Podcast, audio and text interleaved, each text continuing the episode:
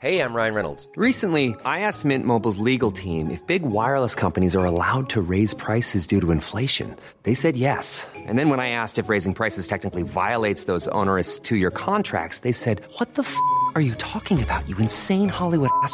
So to recap, we're cutting the price of Mint Unlimited from $30 a month to just $15 a month. Give it a try at mintmobile.com slash switch. $45 up front for three months plus taxes and fees. Promo rate for new customers for limited time. Unlimited more than 40 gigabytes per month. Slows. Full terms at mintmobile.com. Heraldo Radio. La HCL se comparte, se ve y ahora también se escucha. El dedo en la llaga. Un mundo en el que nadie creía. Un país de historias inexplicables. Una nación con personajes asombrosos. Santo Tomás tenía razón. Hay que ver para creer. México increíble. Las verdades que duelen. La voz de los que callan. El dedo en la llaga. Infórmate, diviértete, enójate y vuelve a empezar. El Heraldo Radio presenta El Dedo en la Llaga con Adriana Delgado. Así fue que hasta la luna nos quiso acompañar. Se instaló como lo hicimos tú y yo medio del salón. Y el tiempo que no estuvo a mi favor. Y un beso que duró. Que cuando quise darme cuenta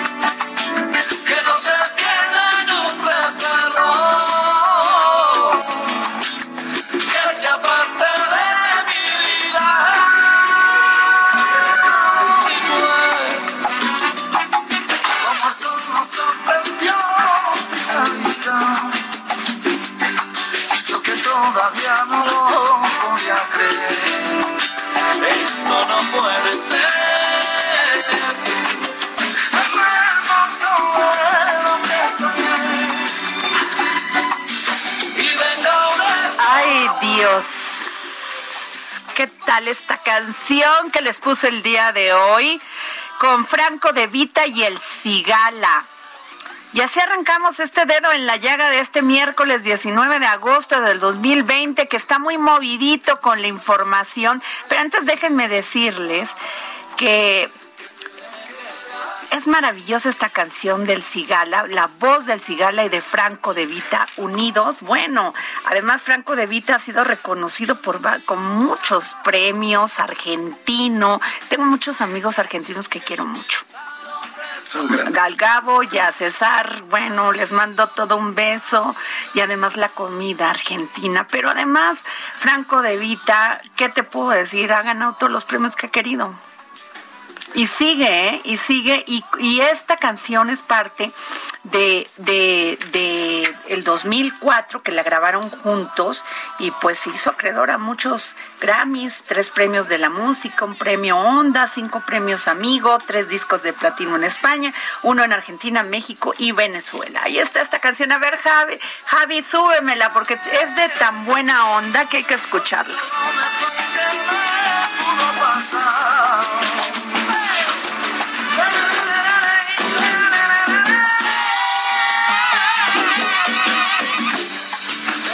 Pues ahí se las dejo porque los quiero poner de buen humor, porque en este momento Jorge Sandoval se está llevando la reunión de la CONAGO en San Luis Potosí. ya está el presidente en la reunión, el presidente Andrés Manuel López Obrador, que fue acompañado de, de, su entrada al recinto donde ya estaba llevándose a cabo esta reunión y estaba la secretaria Olga Sánchez Cordero presidiéndola, pero pues ya llegó el presidente. Y por lo que vimos en la mañana se va a poner muy interesante porque el gobernador, les cuento que el gobernador de Querétaro, que ya saben han sido ha sido aludido los últimos días por un video que apareció donde sale su secretario privado privado este sí es su secretario privado, ¿no? Su secretario, privado, este porque ya ves que los lujos de los gobiernos tienen secretario privado, ah, secretario técnico, particular, de todos tienen secretarios. Pero el asunto es de que pues fue este grabado con una bolsa enorme de dinero y entonces pues está en este momento pues llevándose a cabo esta reunión y ¿Qué les digo? La petición de los presidentes, sobre todo de este grupo que conformaron los gobernadores del PAN, pues ha sido porque pues tienen que eh, van a van a pedirle al, al, gobierno federal pues que los apoye con el COVID 19 que los apoye con estos este dinero pues que ya no están recibiendo, que inclusive el lunes pasamos una nota y tuvimos aquí a un a un este maestro de la universidad de qué era, Jorge? Así es, el coordinador de finanzas públicas locales del Centro de ah, Investigación Económica y, y, nos habló sobre estos 65 mil millones, ¿no? Que le fueron este quitados completamente a, los estados, a, los estados, ¿no? Y pues que se quejan que no tienen con qué combatir, que no tienen lo mínimo indispensable para combatir el COVID y que en el tema de seguridad pues también tienen problemas. Y bueno, pues yo creo que sí va a salir a relucir, como ya lo dijo el gobernador de Tamaulipas. Cabeza de vaca. Cabeza de vaca, que este pues que se está actuando políticamente en esta difusión electoralmente en esta difusión de videos y que los están acusando y que pues ya los están haciendo culpable, culpables mediáticamente, no así este jurídicamente. Entonces, pues bueno, vamos a estar muy pendiente. Ahí tenemos a nuestro compañero Francisco Nieto, reportero del Heraldo Media Group, en esta reunión de la CONAGO. Y vamos a estar muy, muy, Jorge, queremos saber todo, hasta qué van a comer, a ver si les van a dar agüita de qué era de allá de, la de, Tabasco. De Matalí. De Matalí. Ah, de Matalí. A ver si les van a dar agüita de Matalí o a ver de qué. A ver este, con, qué se pone el gobernador Carreras, ¿no? Allá a lo mejor con unas enchiladas potosinas. Pues sí. Pero bueno, mientras vamos a platicarle. Ayer les, ayer les comentamos este caso de Areli. ¿Sí? Y es que hablamos con su con la madre de Areli, Guadalupe García Holguín, sobre el caso de negligencia médica en el Hospital La Raza en contra pues de Areli, además de actos de intimidación por parte de las autoridades médicas para investigar qué le pasó a su hija. Guadalupe nos contó que el 8 de febrero del 2008 llevó a su hija Areli a un chequeo a la clínica número 5 del IMSS, ya que se percató que su estómago del lado derecho le había crecido exageradamente.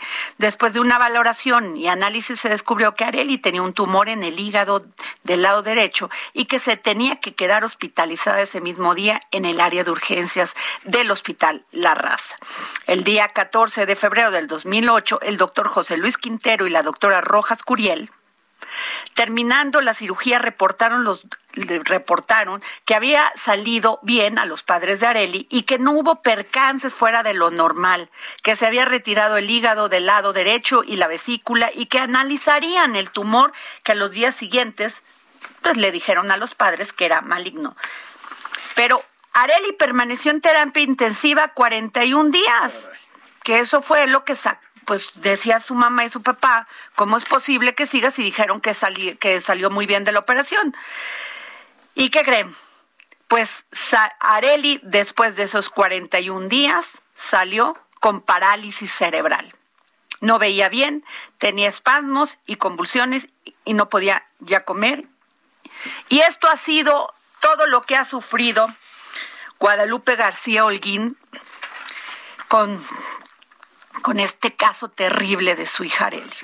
y es por eso que le pedí al licenciado Ignacio Martínez, Martínez Benzinger, abogado del caso de la niña Arely, que nos pueda contestar la llamada. Abogado, muy buenas tardes.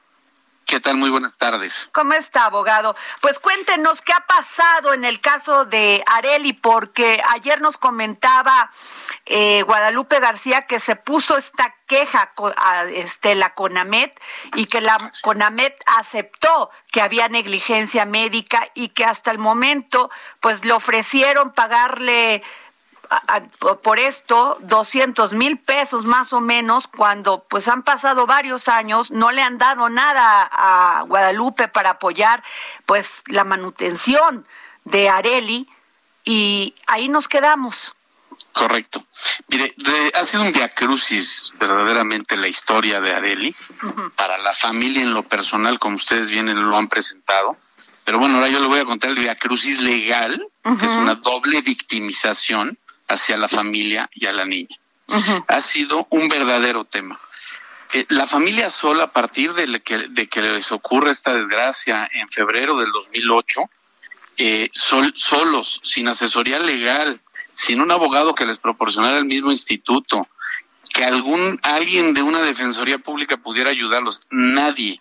Fueron y levantaron solo su queja en CONAMET, que tiene que ver igual con la comisión bipartita del Instituto Mexicano del Seguro Social, porque deciden en conjunto.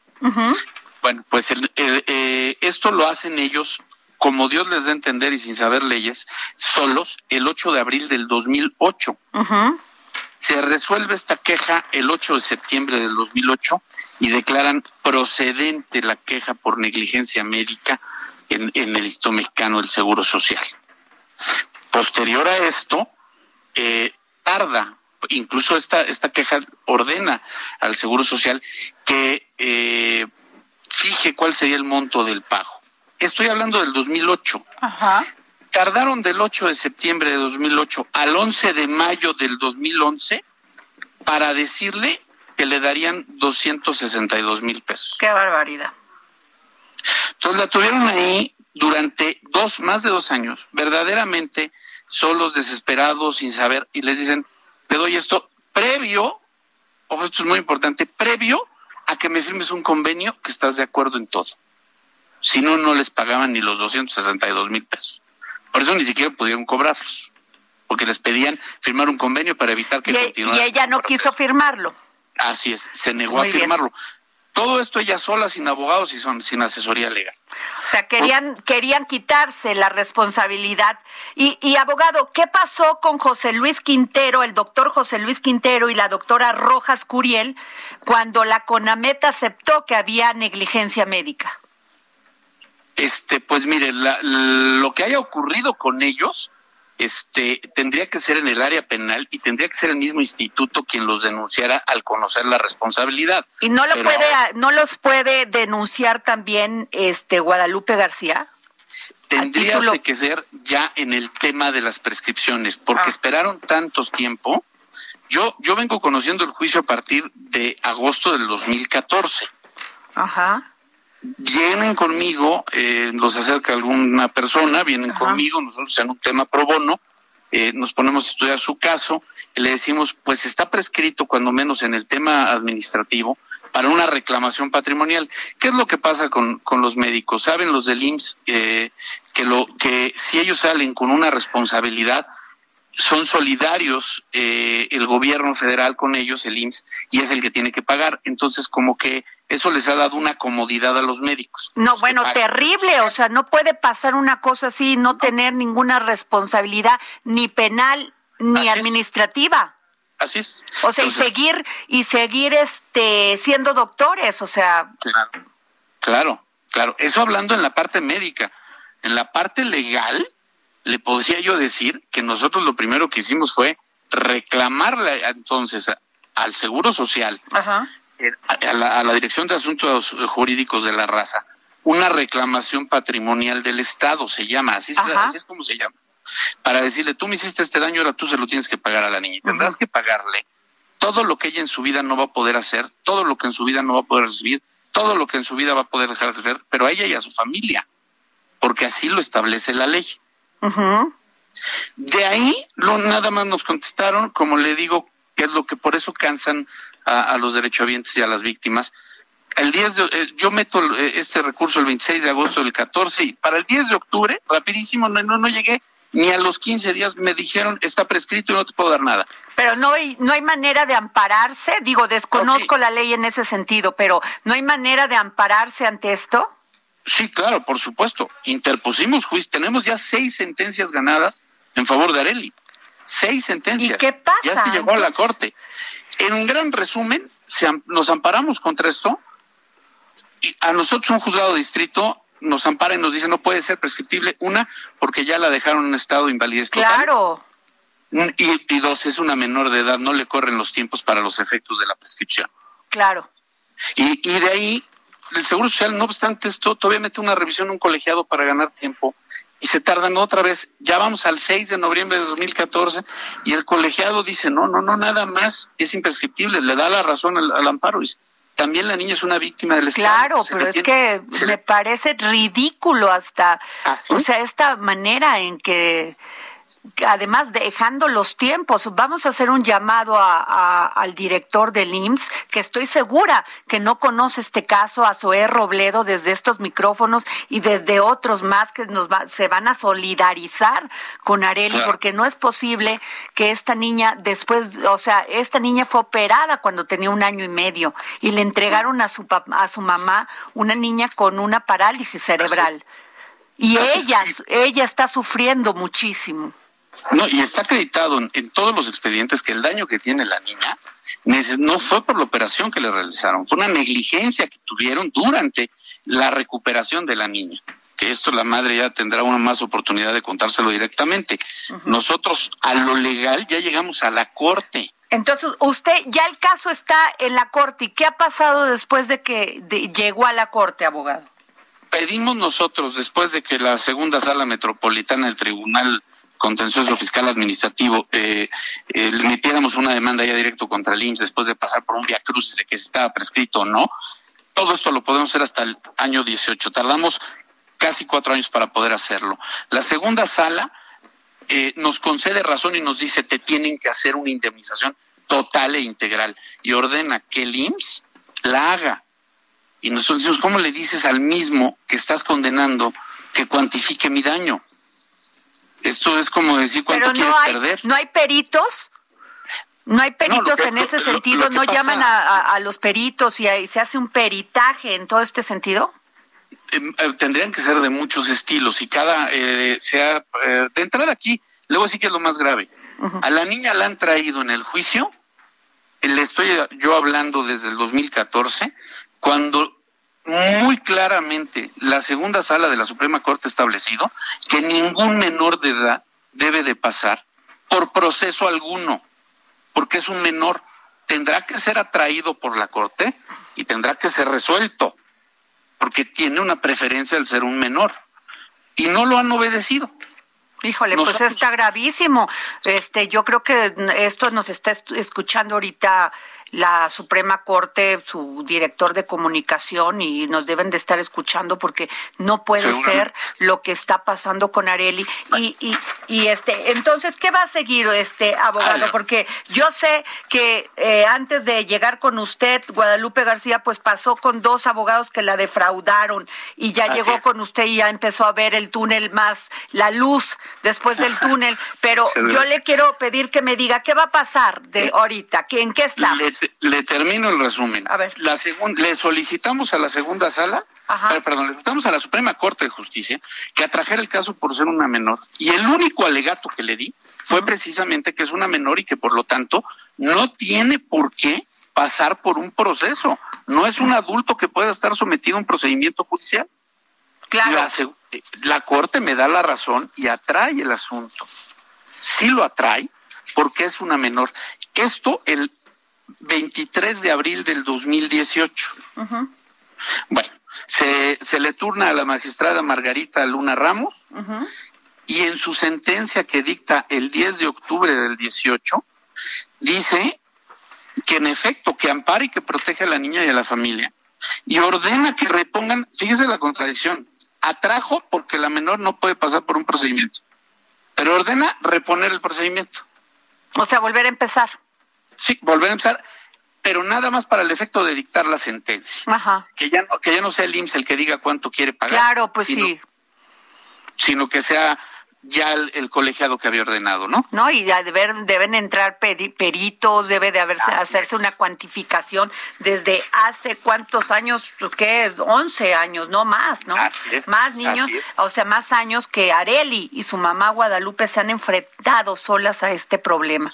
Y Así es. este, eh, licenciado Ignacio Martínez Benzinger, Benzinger, ¿estoy pronunciando bien el nombre, el apellido? Sí, no se- sí, es Este, Benziger. Benziger. Este, vamos a estar pues molestándolo si nos permite para seguir muy de muy de este pues muy Muy de cerca. muy de cerca el caso de Areli, ¿no? Sí, lo, lo importante es que cumplan ya Claro. sobre los mandamientos que incluso la Corte determina, porque lo regresa y ahí se quedan. Pues sí. Esto no se ha movido desde el, desde el 11 de diciembre del 19. No, pues qué barbaridad. Pues vamos a estar muy pendiente de esto. Gracias, licenciado. Estoy para servirles. Muchas gracias. ¿Cómo ves, Jorge? Terrible. Terrible, un terrible. Calvario, pues, un calvario, pero además, oye, llevas a un a, a un hospital Pues sí, una institución una pública institución donde pública donde tienes confianza de que pues toda la vida trabajaste y pagaste el seguro para que cuando lo necesitaras te dieran un buen servicio. Así es. Y resulta que a Guadalupe le entregaron a su hija con una parálisis cerebral cuando nada más le iban a, bueno, pues sí tenía cáncer en el estómago, pero después de 41 días se le entregan y le dicen, pues fíjate que sí hubo problemas. Caramba. Qué barbaridad, Estos bueno. funcionarios, porque hay muchos que son Bueno. muy buenos, que, que trabajan, pero hay algunos que, que no, s- como este doctor Saldívar. No, yo estoy Adriana, segura que, yo, te- yo estoy segura, no, bueno, a ver, José Luis Quintero y la doctora Rojas Curiel no recibieron ningún castigo. ¿Dónde está la CONAMED? ¿Dónde están las otras?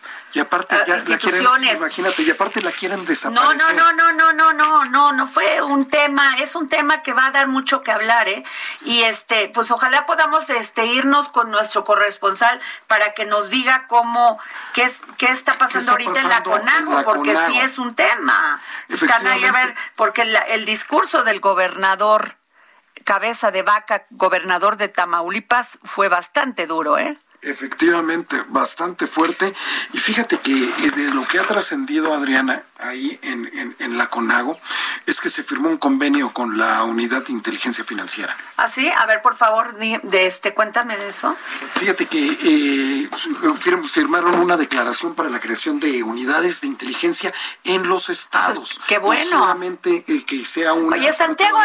Nieto ha hecho un súper trabajo en la unidad de inteligencia financiera, igual que Irma Heréndira En la función en la, pública. en la función pública, ¿no? Y vamos con este, con Paco Nieto. Paco, ¿cómo estás? ¿Qué tal? Muy buenas tardes, Adriana. Te saludo desde Oye, San Luis Potosí. cuéntamelo todo, ¿cómo están? Pues mira, es- estamos a punto de ingresar a, al lugar donde se está desarrollando la reunión con el presidente Andrés Manuel López Obrador y los gobernadores del país. Hasta ahorita ningún medio de, comunica- de comunicación ha, ha ingresado. Pero el gobernador este sitio. de, el gobernador de Tamaulipas les está dando una ayudadita porque ya subió el discurso. Es correcto. Bueno, su petición, su hemos, hemos estado cubriendo las actividades pues desde afuera, desde la avenida, porque hay que recordar que esta reunión es privada y vamos a tener acceso únicamente a- al final cuando den un discurso tanto la secretaria de Gobernación Olga Sánchez Cordero como el, el gobernador de San Luis Potosí Juan Manuel Carreras y bueno, pero lo que lo, lo que ya podemos comentar es que ya está acabando la reunión del presidente Andrés Manuel López Obrador, ya viene la foto oficial de los 32 este eh, gobernadores y el propio presidente. comer? Pues, Cuéntame, a ver, investigame qué van a comer, si les van a dar agüita de, de coco de metalí o cómo era? Matalí. Matalí.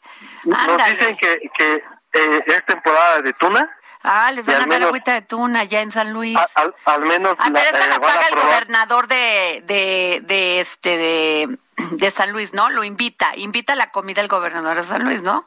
Sí, él es el anfitrión y entonces la comida pues es un, un platillo obviamente de San Luis Potosí. Ah. No hemos no hemos podido saber Zacahuil. exactamente qué han Zacahuil, para que, para que se les baje el enojo. sí, ese sabroso tamal, ¿verdad? Oye, Paco, eh, nos vamos a ir a una a un corte, regresamos, este, te vamos a estar llamando, por favor. Gracias. Sí, claro Bueno, nos vamos a un corte y regresamos aquí.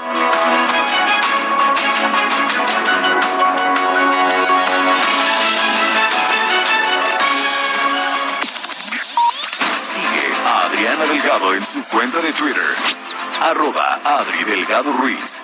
Además, te invitamos a enviar tus opiniones y comentarios en texto o por mensaje de audio a través de WhatsApp al 55 2544 3334. Y si quieres escuchar El Dedo en la Llaga de El Heraldo Radio, en cualquier momento y donde quiera que te encuentres, descarga el podcast disponible en Spotify y iTunes. Heraldo Radio. La HCL se comparte, se ve y ahora también se escucha.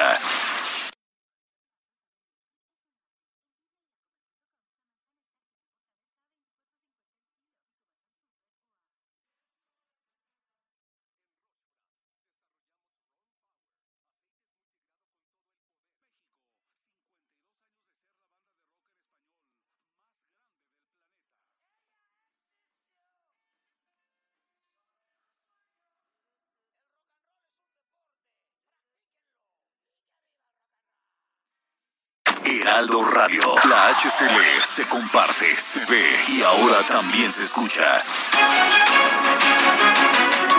Regresamos aquí al dedo en la llaga. Yo soy Adriana Delgado. Nos escucha por la 98.5 de FM. Y Jorge tuvo la oportunidad de hablar con John Ackerman es catedrático de la UNAM y bueno, pues ustedes lo conocen, comentarista, columnista, de, del tema Lozoya y sobre esta reunión de la CONAGO, ¿no, Jorge? Y de lo del INE, perdón, también lo del INE, porque John Ackerman comentó que pues deberían de quitarle los registros después de estos videos que aparecieron desde el día lunes donde pues aparecen varios este colaboradores de los gobernadores Francisco Domínguez de Querétaro y el, y de algunos de, Campeche. Luis Lavalle. Bueno, pues sí, este su colaborador de el senador. Y entonces eh, John Ackerman nos dio una opinión, por favor, Jorge. Sí, un gusto saludarte, estimada Adriana, un gusto, un honor, este, como siempre, estar en tu, en tu espacio. Mira, lo que yo estoy invitando a la gente a reflexionar, a los mismos consejeros electorales, al, público en general, es que este, revisitemos lo que ocurrió en 2012. Es un expediente abierto todavía. Este, si bien ya, ya tuvimos esa elección, ya vivimos, sufrimos seis años de un presidente pues espurio, ¿no? Este, una segunda elección, una especie de fraude en 2012 como 2006. Este, todavía vale la pena conocer la verdad sobre lo que realmente ocurrió. Y con esta evidencia nueva que está saliendo, la, denuncia específica de este, señor Lozoya en contra de Videgaray, en contra del expresidente Peña Nieto, tenemos este, nuevas evidencias. Es la primera vez que alguien desde adentro de esa esa mafia está sacando la información de la verdad. Y esta nueva información pues confirma lo que ya vivimos en 2012, un derroche terrible de dinero, este un operativo de compra y coacción del voto pues sin fin. Eh, este, la comisión Monex de eh, la Cámara de Diputados estimó que se había rebasado el tope de gasto de campaña en 2012 por 14 veces. El tope era unos 336 millones de pesos y ellos estiman que se gastó más arriba de 4 mil millones de pesos. Entre ellos, por ejemplo, este, unos dos mil millones de pesos en tarjetas de la tienda Soriana. Eh, todos recordamos las escenas de los ciudadanos votantes este, acudiendo en masa a Soriana para cobrar sus saldos en los días antes después de la elección porque tenían miedo que se les iba a desaparecer ese saldo que les había dado a cambio de su voto.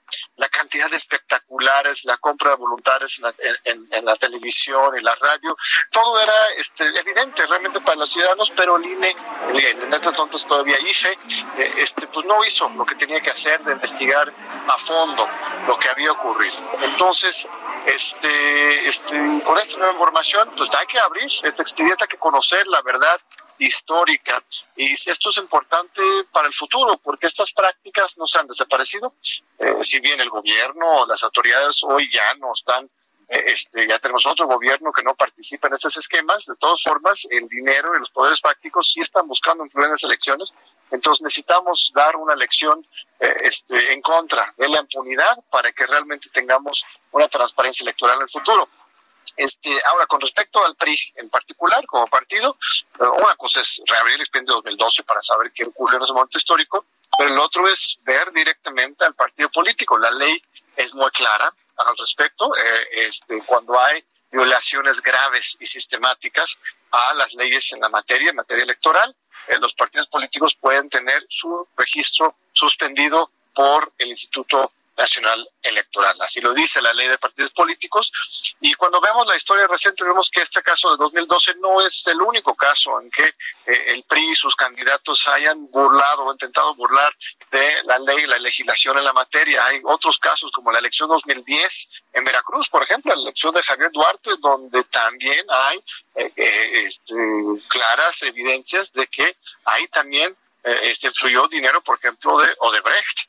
Este, las elecciones de 2017 en el Estado de México, en Coahuila, en 2016 en Chihuahua, que si bien el PRI perdió, César Duarte canalizó grandes cantidades de dinero hacia la campaña electoral, dinero público. Esto fue documentado en su momento por este, el New York Times y otros medios y hoy mismo está en proceso de eh, extradición hacia México por estos delitos y otras acusaciones en su contra. ¿no? Entonces, este, tenemos una larga historia de violaciones sistemáticas y graves a la legislación y si esto es el caso, pues que no les tiembla la mano a los consejeros electorales que retiren el registro y este, pues, los, que, los priistas que quieren participar en política, pues tendrán que formar otro partido. No, no, no se le quiten los derechos a ningún individuo, a menos que obviamente sean condenados a, por un delito específico, pero en general este, este, este partido, viejo partido del viejo régimen, pues yo veo que cada vez tiene menos razón de ser.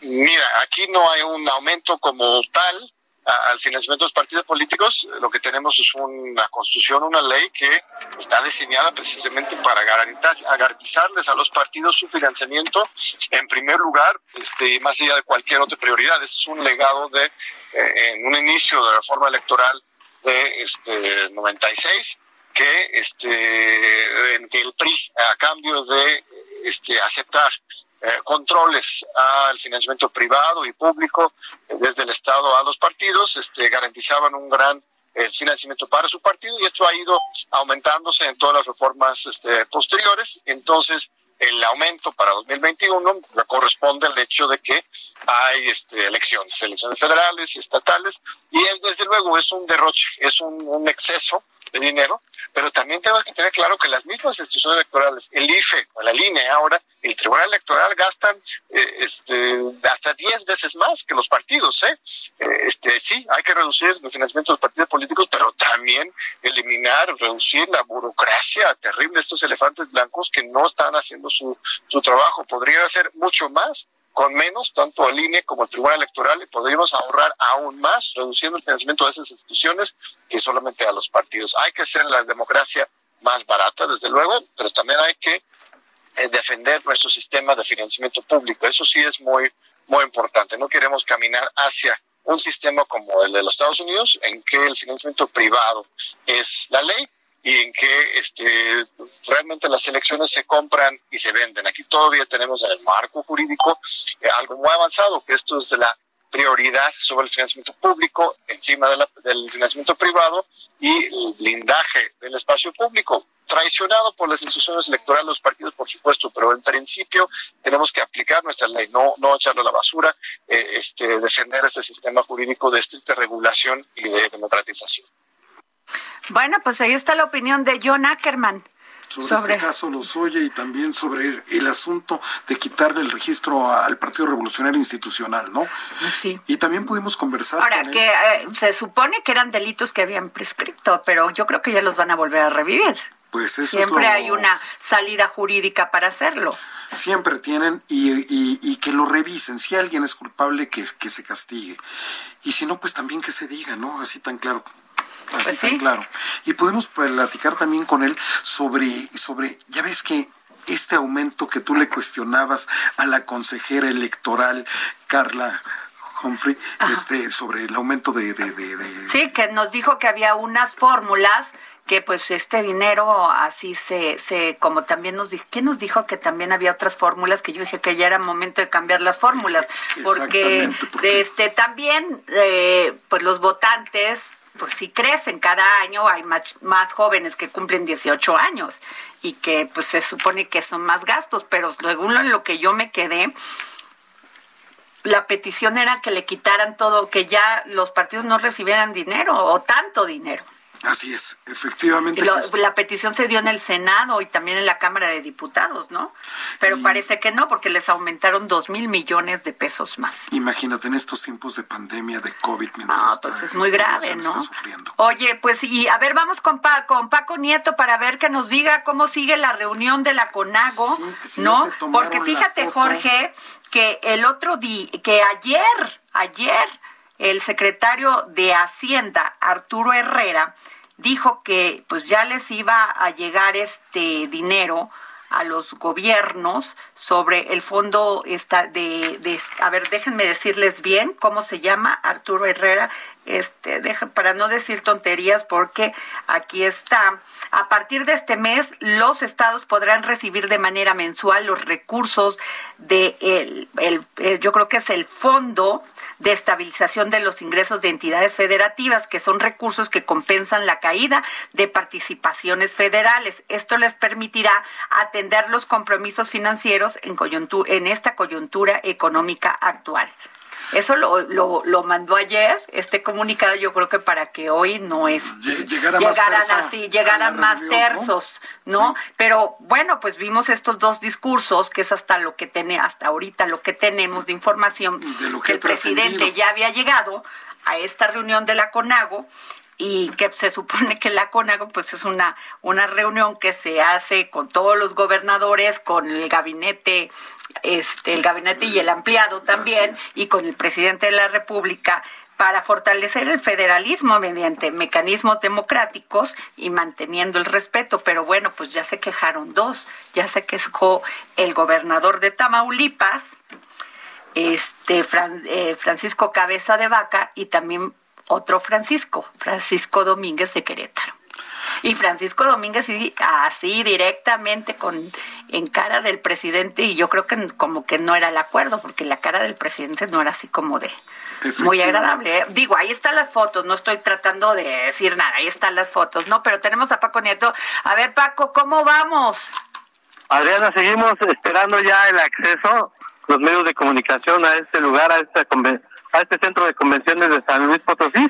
Hay que recordar que eh, a las 5 de la tarde eh, la secretaria de Gobernación, Olga Sánchez Cordero, y el gobernador de San Luis Potosí, Juan Manuel Carreras, van a dar un mensaje ya con todo el resolutivo, las conclusiones de esta reunión que pues en algunos momentos fue rígida, en algunos momentos pues no tanto cuando cuando, no, bueno, la, verdad, la verdad, Paco, se portaron bien tanto unos como otros. O sea, eh, yo vi, escuché el discurso de, de, de, Francisco Cabeza de Vaca, que además él lo publicó, ¿eh? Alguien lo grabó ahí y este y él lo publicó para que pues no nos quedara duda de lo que dijo y cómo lo dijo pero este hasta el momento pues ahí va la reunión y iban a, o sea, yo este, según lo que dijeron, uno de los puntos muy importantes que iban a tocar era lo del pacto fiscal.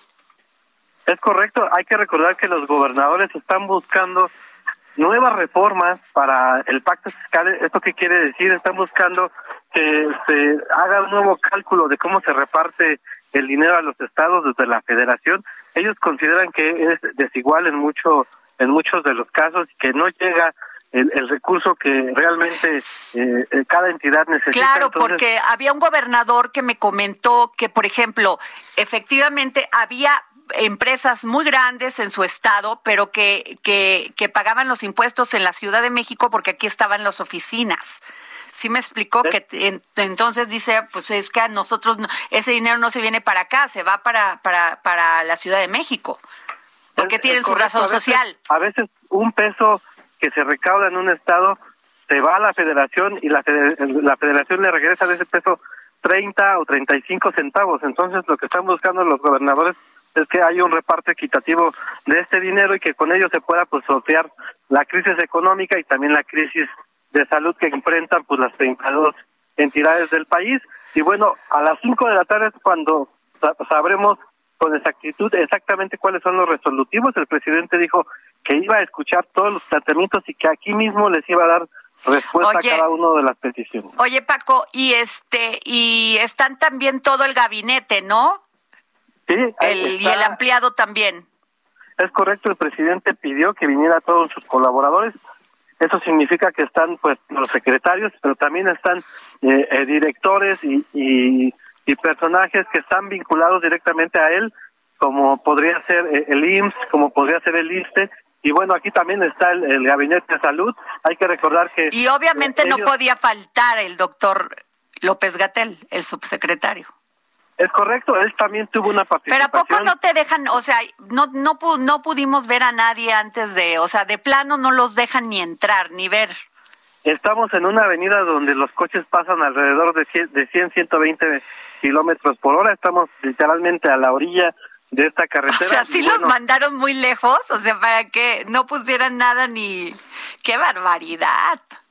Es correcto, este, los, pues, todos los medios locales y, nacionales estamos en, esa situación, ya estamos pues formándonos para ingresar, tal vez podamos tener el registro de la foto oficial y para ya listarnos para escuchar lo que lo que digan el secretario y lo que diga el, el gobernador. El presidente no va a estar en esta reunión, en esta en este mensaje, él se va directamente a Zacatecas, donde mañana tiene su mañanera, pero bueno, va a dejar de representante a la secretaria de Gobierno. Oye, eh, este, ¿qué sabes de esto de, del discurso que, bueno, no discurso, que tomó la palabra este Francisco Domínguez en la mañana en Querétaro y como que no estaba en la agenda? ¿O, tú crees que no sabían? el gobierno federal que Francisco Domingos iba a aprovechar la oportunidad para decir lo que piensa de estos videos y de todo.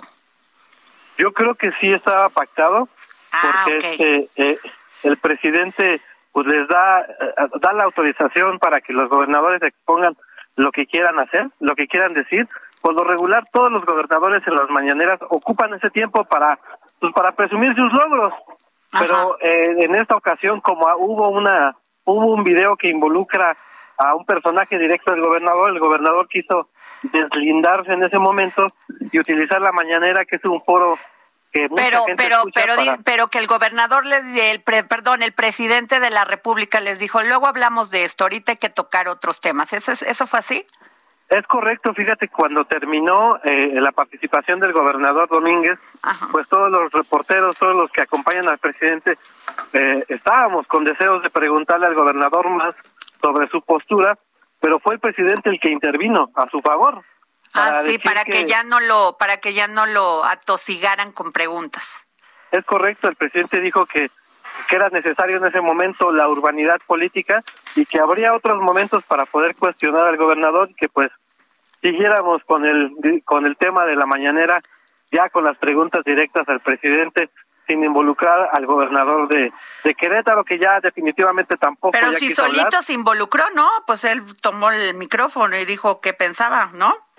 Claro, él dijo lo que tenía que decir y hasta ahí quedó el asunto. Ya no pudo haber, eh, pues, un diálogo con los reporteros y ya el gobernador dijo, pues esta es la última vez que hablo del tema y ya no acepto preguntas. Oye, pero y que este la ¿qué dijo la secretaria de Gobernación? en, el discurso en, el discurso de, apertura sí, pues, Olga Sánchez Cordero. Es correcto, ella pues dio la bienvenida a, los gobernadores y habló de la, del fortalecimiento del federalismo de trabajar en conjunto, pues fue más bien un discurso eh, eh, conciliador, conciliador. Conciliador con los gobernadores. Bueno, después ya tocó el turno a cada gobernador para exponer sus puntos de vista y ahí es cuando el gobernador de Tamaulipas expresó pues eh, su punto de vista también sobre lo que él cree que ¿Te, sucede ¿te pareció, ¿Te pareció duro el discurso del gobernador de Tamaulipas? Parecía duro cuando tú lo lees porque nos, nos hicieron llegar la, la, el discurso, entonces cuando lo, lo estamos leyendo pues nos parece fuerte, pero posteriormente ya cuando ves el video pues lo dice de una manera serena, de una manera normal, entonces pues no parece tan tan tan agresivo como cuando se le Bueno, Paco. Aquí seguimos. Ah, aquí estoy aquí. que no, es que yo, este, le, yo creo que yo lo, yo lo escuché en este video que se que que este subieron, pero pues yo lo sentí que sí se quejó de que de que los están incriminando y que los están incriminando mediáticamente, ¿no? Y que pues pues esto parece más electoral, ¿no? Rumbo al 21, ¿no? Sí, pero eso, si tú ves el video, es un tono normal, no no, no es alto. Ni levanta no la voz, ni nada, ni, ni se de este, ni se enoja, ni se exaspera, nada, muy, muy político. Es correcto, él, él dijo lo que tenía que decir en el en el tono mesurado y así fue como eh, así como así fue como lo entendieron también los interlocutores, es decir, el gobierno federal y pues hasta ahorita así va la la reunión reunión. con con la CONAGO. Pues este, te deseamos toda la suerte. Todavía nos quedan unos cinco minutos más de programa. Si cualquier cualquier cosa, pues llámanos, mi querido Paco. Gracias por por este estar atento. Claro que sí estamos pendientes. Gracias. Bueno, pues así está Jorge. pues muy movido, muy herméticos. Al parecer lo que trasciende también es de que se, de, de- de que se han metido algunos, se han reunido en lo cortito, como Ah, dicen los ok, que políticos. se- ah, están haciendo como reuniones aparte con el presidente. Exacto, porque el Bronco, el gobernador de, de este de Nuevo León, dijo que él eh, pues había ido a la reunión para poder ver si puede hablar con el presidente, porque pues nomás no, en seis meses no ha podido hablar con él.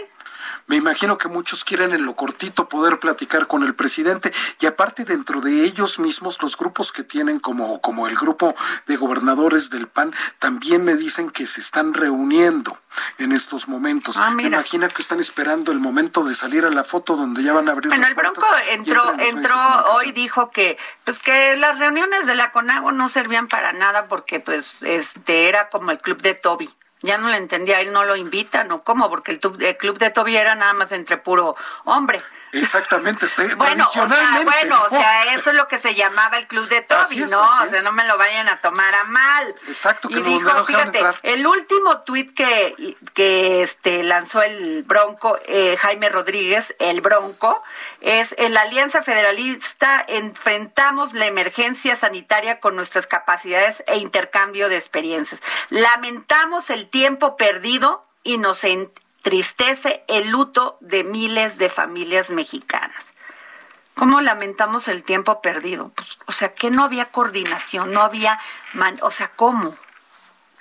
Pues efectivamente. Porque me da la impresión que, o sea, ¿cómo puede decir? Y mira, hay otro, bueno, este no, el que, el que les estoy leyendo es de hace 14 minutos. Entonces, pues sí están tuiteando, ¿eh? En vez de poner atención, están tuiteando. Pero bueno, ahorita ya están. Estos muchachos parecen millennials. Oye, este, pero lo que nos dice es que ahorita ya se separaron de. Ya, ya acabó y se Están reuniendo sus aparte, sus grupitos, para. para- para- Ay, yo quisiera estar en la del PAN. Estaría muy Con buena. todos los van a estar ahí. oye. Pero muy buena. Bueno, y también los del PRI, ¿no? Ah, también los del PRI. También. Pero les han dado más a los del PAN, ¿eh? Ahora, Oye, Silvano no la- debe de saber la a dónde ir. declaraci- La declaración de, de Ernesto Rufo estuvo muy buena, ¿la escuchaste? No, a ver. Donde dice Ernesto Rufo que pues él que, que él ya se imaginaba que esto iba a pasar porque pues los los veía como muy juntitos y muy raros haciendo como sus cositas a lo escondido no entonces dice fíjate no cumplieron con la transparencia espérame, por corrupción por corrupción impunidad al interior de Acción Nacional. O sea sí eh, Rufo sí se aventó con todo eh y dijo, oiga, pues yo los veía muy juntitos, muy calladitos y muy metidos en oficinas, este, pues como raros. Así es, y, y mira que él tiene autoridad moral, él fue el primer gobernador de oposición que hubo Sí, en es- este país. En fin, esto pues nos va a dar mucho que hablar rumbo al 2021. Este, lo que sí es una realidad, Jorge, es que oposición no hay. Es una realidad. O sea, están agazapados, están con miedo. Entonces, pues los mexicanos, aquí los únicos que perdemos somos los mexicanos y el país.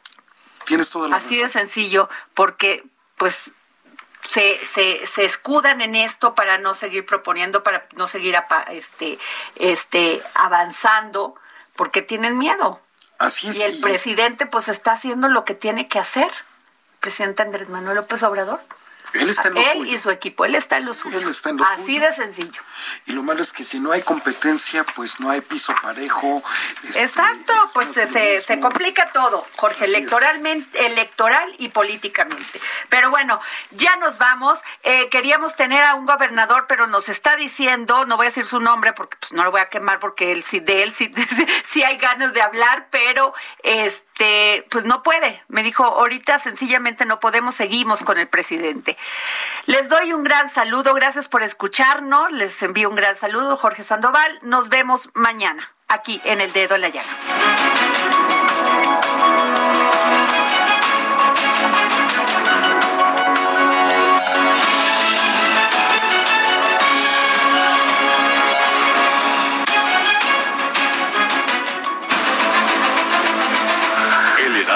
Radio presentó El Dedo en la Llaga con Adriana Delgado.